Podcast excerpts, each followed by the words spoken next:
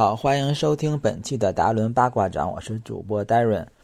嗯，非常高兴又和大家嗯见面了。我也是好久没有和大家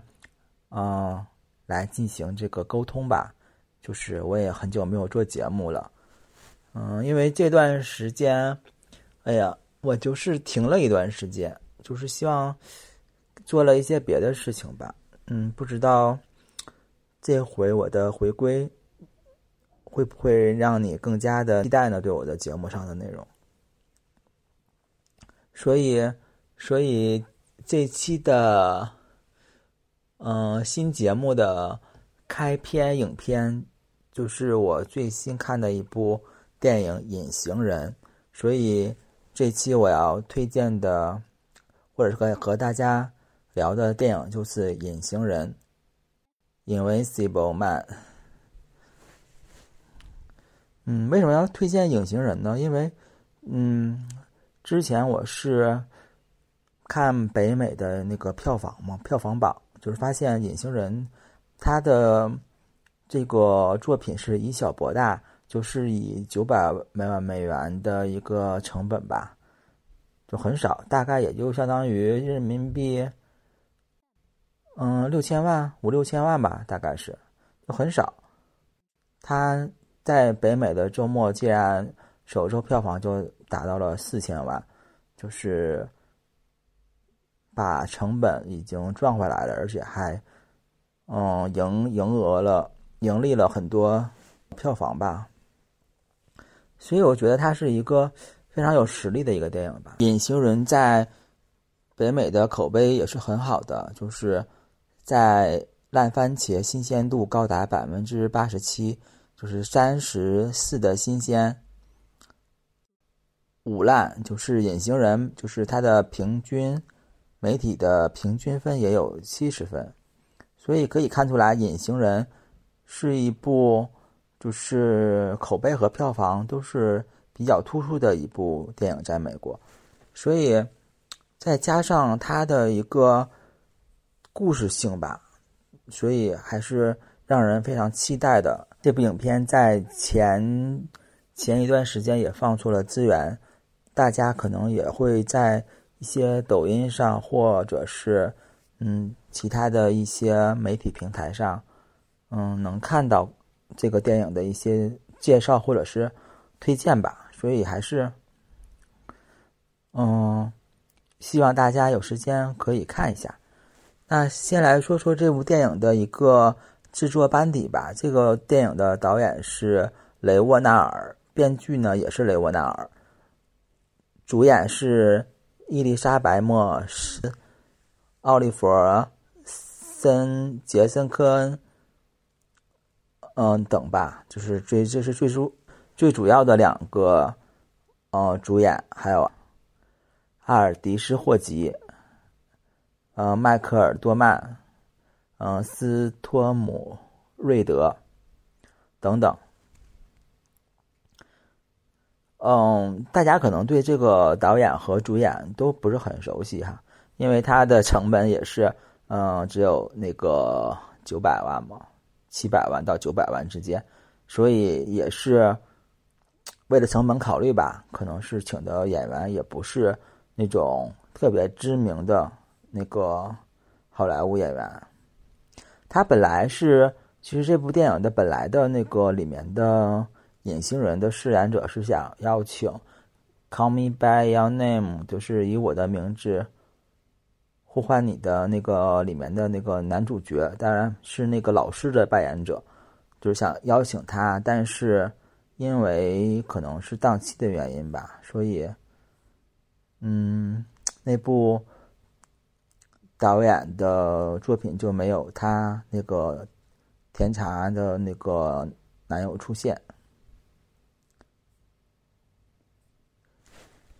嗯，所以说这部电影还是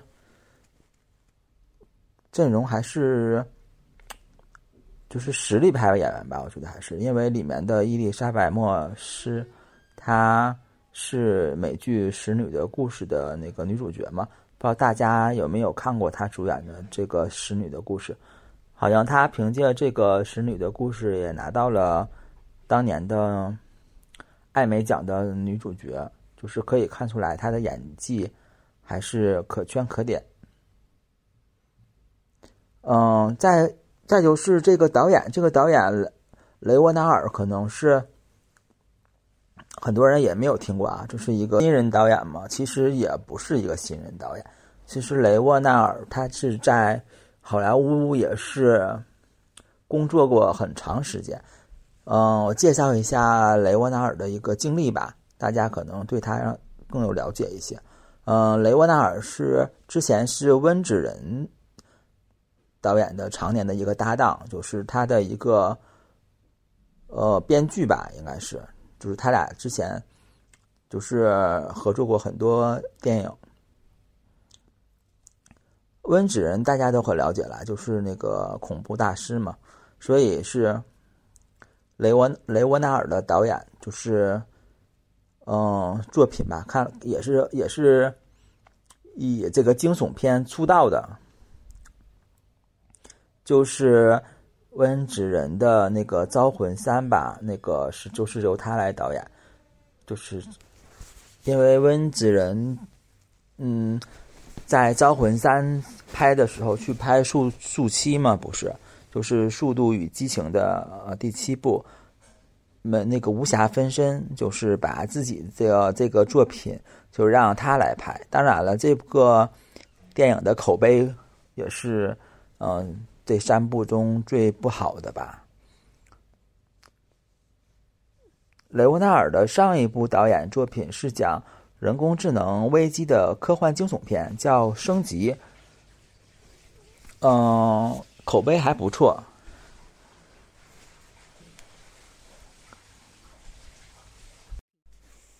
嗯，那这个隐形人呢，就是继他。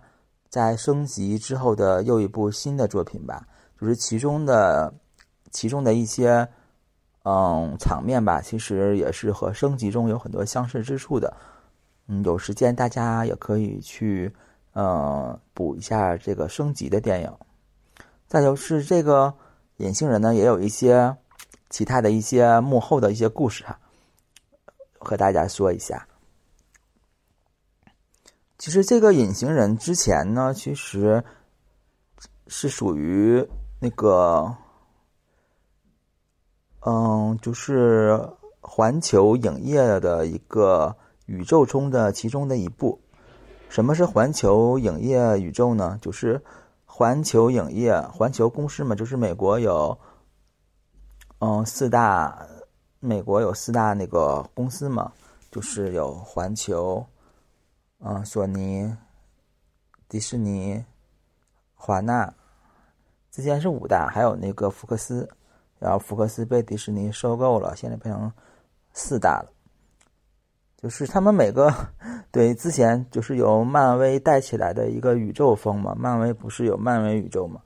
哇是 DC 宇宙，哇是那个华纳有他们的那个那个。D.C. 宇宙，迪士尼有那个漫威宇宙，索尼呢？索尼本来要做成那个蜘蛛侠吧，就是就是那个蜘蛛侠宇宙，就是之前那个有蜘蛛侠，那个小蜘蛛，就是最新的两部的那个，还有那个那个毒毒液。就是把就这些影片吧，就要做成一个小蜘蛛侠宇宙。嗯，但好像只有这个环球没有什么宇宙概念，所以他们要做一个暗黑宇宙。所以他是准备要把他之前的一些就是恐怖的一些比较著名的一些 idol 吧拿出来，比如有那个怪物的电影《弗兰肯斯坦》。钟楼怪人、木乃伊、隐形人，还有就是什么水中女妖等等吧，就是把这些电影进行一个翻拍，凑成这个漫威的一个暗黑宇宙。当然，之前的卡斯阵容敲定也是非常值得大家期待的。嗯，有汤姆克鲁斯、罗素克劳，嗯，还有那个约翰尼德普，还有安吉丽娜朱莉吧，这些人分别想找他们来饰演，就是其中这些暗黑宇宙每个电影中的一个主演。其中呢，就是隐形人的主演呢，本来是要预定约翰尼德普的。但是呢，万万没有想到，本来他们是把那个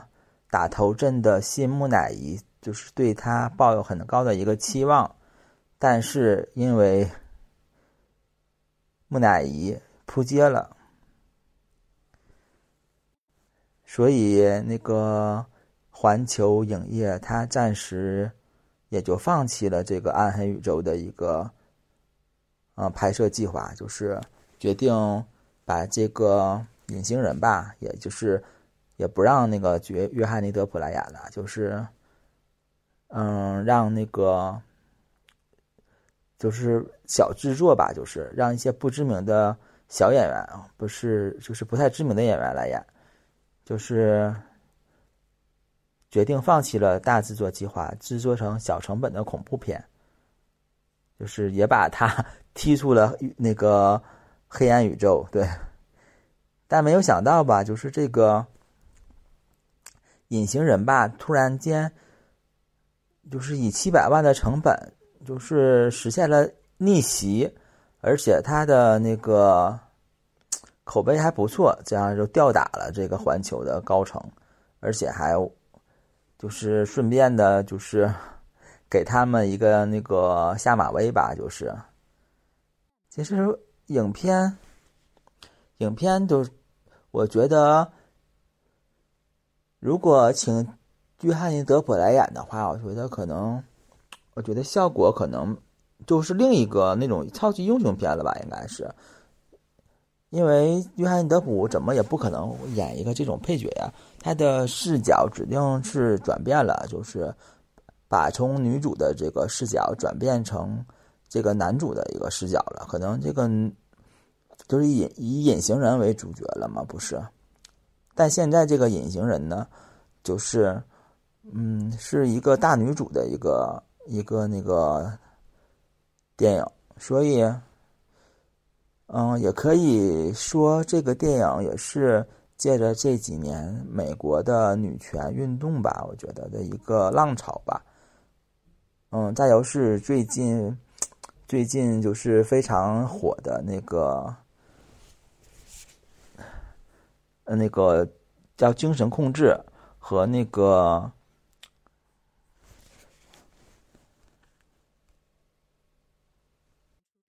精神控制和家庭暴力吧，这个，嗯，这个内容吧，就是最近也是非常火嘛。所以有的人说这个电影是是什么那个美国版的。不要和陌生人说话吧，就是比较那个比较就是家庭暴力的那种，但其实更多的是精神控制吧。我觉得这个电影，嗯，下面我说一下这个电影的一大概的一个剧情吧，就是有点剧透。嗯，这个电影主要是讲在讲就是刚开始一个海边别墅，一对情侣就是相拥而眠，嗯，女主角从床上爬了起来，就是。在，她是给她的男朋友下了安眠药，准备要逃脱出这个家里面，所以她蹑手蹑脚的，就是想要离开别墅。当然，她的离开别墅也不是，呃，那么容易吧？就是她，她就是在逃过逃逃离别墅的过程中，就是，嗯，在给这个爱犬解开项圈的时候，呃，触发了报警器。而是她的男朋友可能是，在这个听到报警器之后醒了过来，嗯，在在这个女主上车的这个时候呢，他就追了上来，就是一拳把这个玻璃打碎了。但女主的她的姐姐吧，她的姐姐就是踩了油门，就是这个车就是顺利的逃了出去。在之后呢，就是。嗯，女主女主女主呢就是在朋友家中，嗯，就是躲躲躲避吧，属于躲难。所以她就是和他们那个说出她为什么要逃离家庭的一个原因吧，就是她说她的那个天才光学科学家男朋友吧是一个控制狂，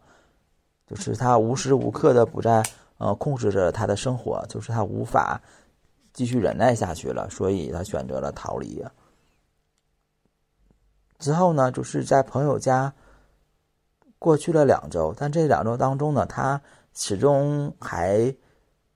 还在心里面有她男朋友的一个阴影吧，就是不管是出去跑步，还是在家里面，总觉得有她的男朋友在，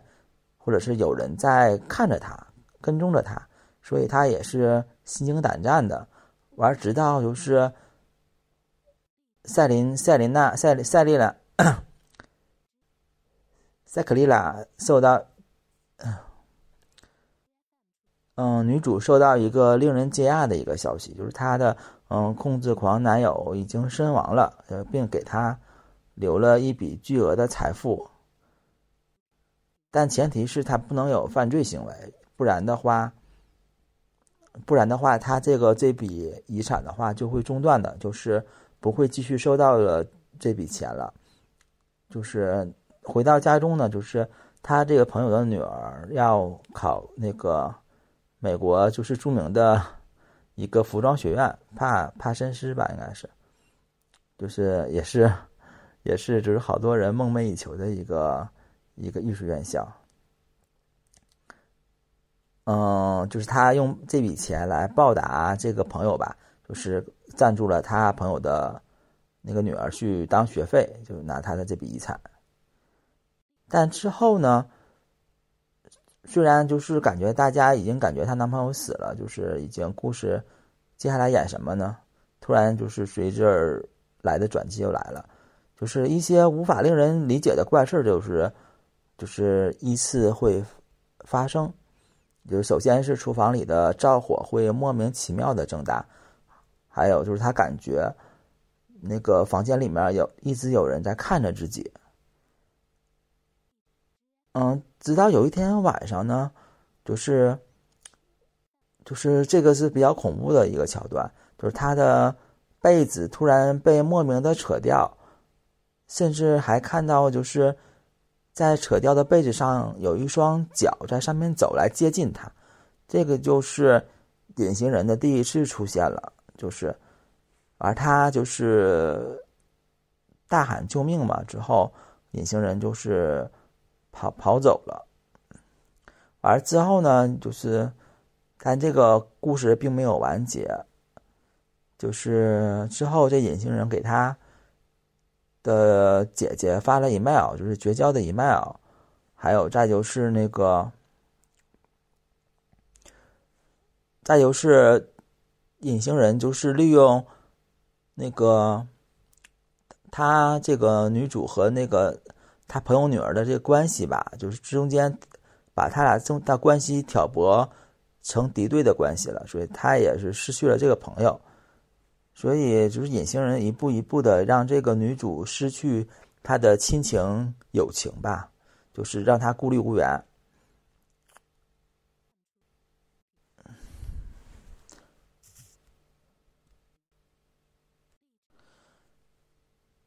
但最终呢，就是，嗯，女主在想要和她姐姐和解的时候嘛，在那个中国餐厅里吃饭，突然这个隐形人呢，就是。利用一把刀把这个他姐姐给杀害了，完嫁祸给这个女主，说她是杀的，完这个女主就被关进了一个精神病院里面。而这些坏事的接连发生呢，让这个女主坚信吧，就是她的男朋友其实应该还没有死，就是其实是变成了一个隐形人来继续监控他，但他身边却没有一个人相信他。女主只能自己去调查这个事儿，完有一天潜入她的那个住宅，发现了她男朋友的一个发明吧，一个可以让人变成透明的呃科技的隐身衣。他之后把这个隐身衣给藏了起来。之后呢，就是，哦，她的男朋友依然没有放过她，就是她，就是男朋友准备去抓她那个朋友的女儿，之后她知道这件事情了，去救她。但在救的过程中呢，就是发现其实这个隐形人不是她的男朋友，是她男朋友的一个哥哥。其实，就是她那个男朋友被关在了一个地下室里面，就是说是一切都是他哥哥来做的这件事情，导致整件事情非常的失控。但在影片的最后呢，就光学博士原本以为通过各种威胁、伤害的手段，希望最终拿回控制权，让女主瑟西亚就是重新回到自己的身边，就是继续她的精神控制吧。但没想到瑟西亚在来最后的晚餐的时候呢，穿上了一套藏好的隐身服，完事杀害了光学博士。并在监控的视频下伪装成是光学博士拿着刀自杀，就是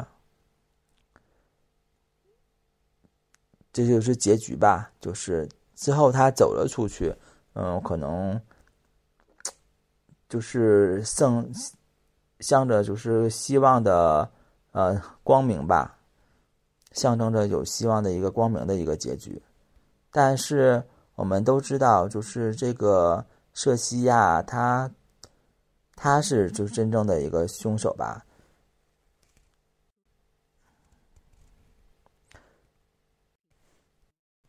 嗯，在出去的时候，他遇到了他的那个黑人朋友嘛，所以也预示着这个黑人朋友可能也知道了，就是是他杀害的这个他的男朋友。就是影片到这就结束了。就是那个女主瑟西亚，就重新杀害她的男朋友，把她男朋友给杀了，重新回到了一个自由的状态。其实这个电影本身，其实故事还还算是还算是比较完整的，但但就是还是其中有一些，就是大家不要仔细挑其中的 bug，还是会有一些的，比如就是。他找到隐形衣，为什么不第一时间穿上它去去那个报仇，而是把它藏起来了？那但一般人的那个逻辑吧，应该都是找到之后把隐形衣先穿上吧。嗯，再就是，好，反正好多好多 bug 吧。再就是那个隐形人，就是被油漆给那个呃破了之后。怎么那么快就能把油漆给洗掉？哦，那个油漆是不是什么什么是防不防水啊？还是免洗的什么之类的？再有是嗯嗯，再有是那个那个隐形衣吧，也是有很多 bug 的，就是感觉本来是本来是以为有一是非常高端的一个科技嘛，没想到上面都是那种摄像头。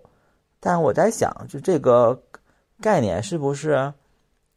和那个蜘蛛侠英雄远征里面那个，嗯，那个反派的那个概念是有大同小异之处呢，就是都是用摄像头，呃，来做一些虚拟的一个场景吧，就是让人以为这是隐身。其实按照科学原理来说，这个应该不算是隐身，它是把光给反射出去了，就是。好像现在也有这种技术，就是用摄像头把后面的光和前面的光，就是就是给折折射了出去，好像误以为我们看到了是透明的东西，其实它是把后面的那个物体的那个光折射到前面了，只是让我们提前看到了这个前后面的东西，就是很好像是把距离给改了吧，应该是。嗯，反正这也是现在我觉得隐身技术的一个方向吧。好像现在有这种东西出现了。嗯，反正里面是有一些 bug 的。反正，嗯，也能理解成本这只有七百万嘛，也不是那种大制作的话，它其实主要还是我觉得这种 B 级片吧，就是可能有一些漏洞，如果能忍耐忍受过去，其实也没什么，主要还是有亮点来抓住我们的眼睛吧，这个还是比较重要的。再就是我觉得影片的亮点之二呢，就是亮点。就影片的摄影，我觉得是非常的好，因为影片的摄影就是完美的抓住了隐形人的这个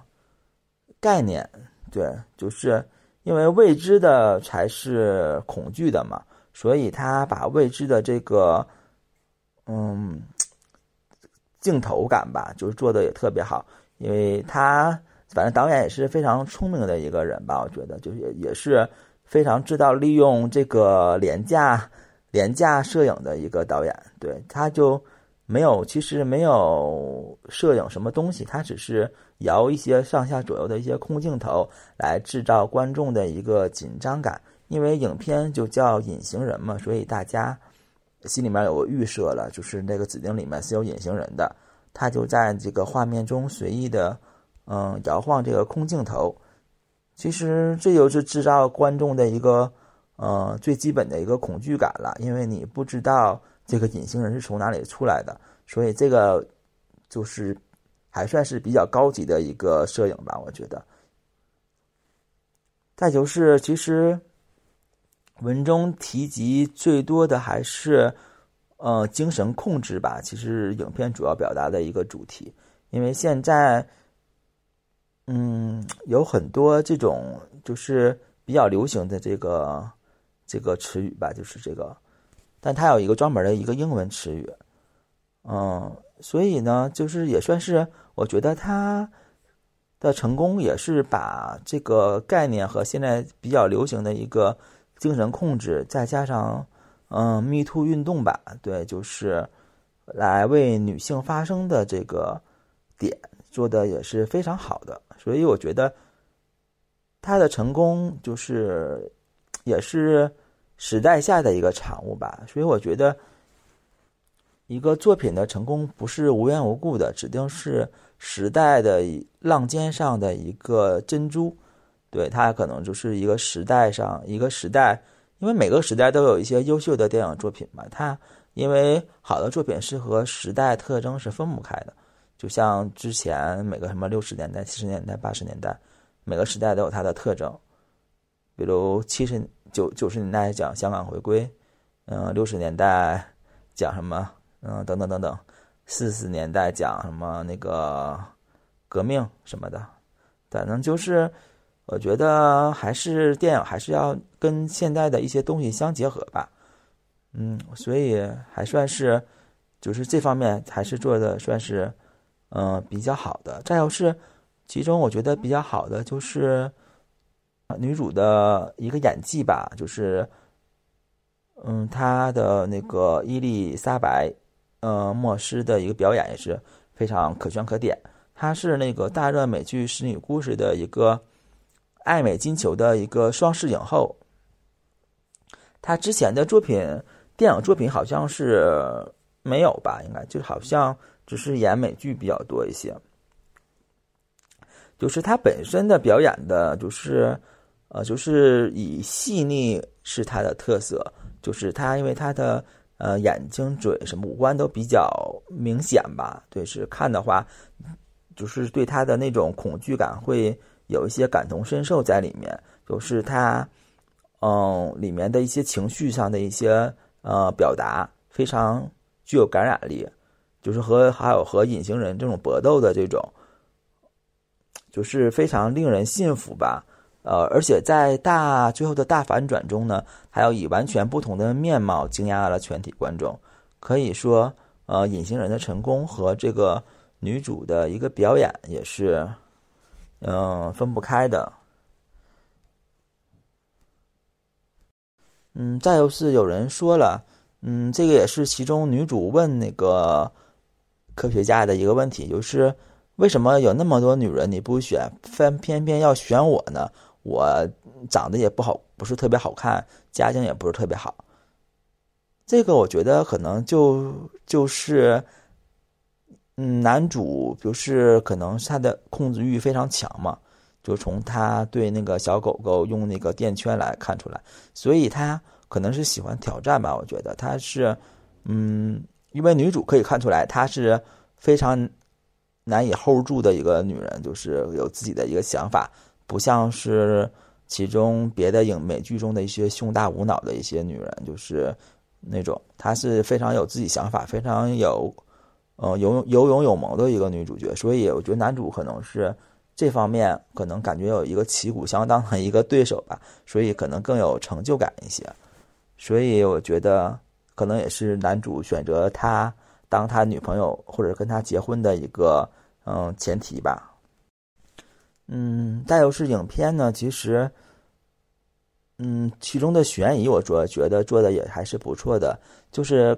影片的前半部分，就是在影星人没有出来之前，因为女主的反应，大家其实也不知道到底有没有隐形人。这个还是这个，只是她被长时间精神控制久了之后产生出来的一个幻觉，也是有可能的。所以我觉得前面的前半部分。前半部分做的还是，嗯，挺不错的，把这个悬疑的感之后，但后半部分影片就变成了一个，呃，动作片了，属于叫做就是那个惊悚动作片，就是，所以影片前半部分还是有很多加分项的。影片主要是讲述的是未知，就如同人们总会对未知不解的事物感到害怕。而《隐形人》呢，作为一部让人看不见的惊悚电影，嗯，导演在故事中也加入了悬疑成分，来加深观众对角色内心的怀疑，对后续走向的好奇，也让就是每个观众吧，也在这一过程中一度思考隐形人是否真的存在，他在哪？所以这部《隐形人》还是非常值得推荐的。如果你喜欢惊悚恐怖片呢，也对这个隐形题材有兴趣的话，那么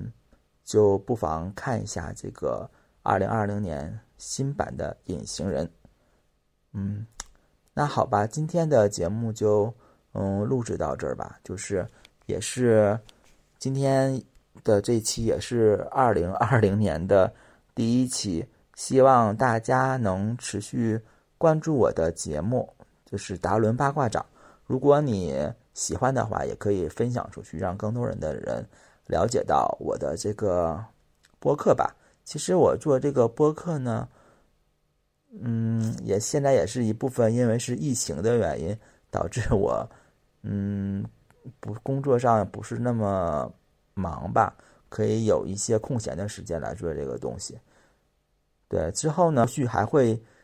应该是还会持续的输出一些内容的，也希望大家持续关注我的播客节目，好吧？那这期就先到这儿，嗯，谢谢大家的收听，我们下期再见。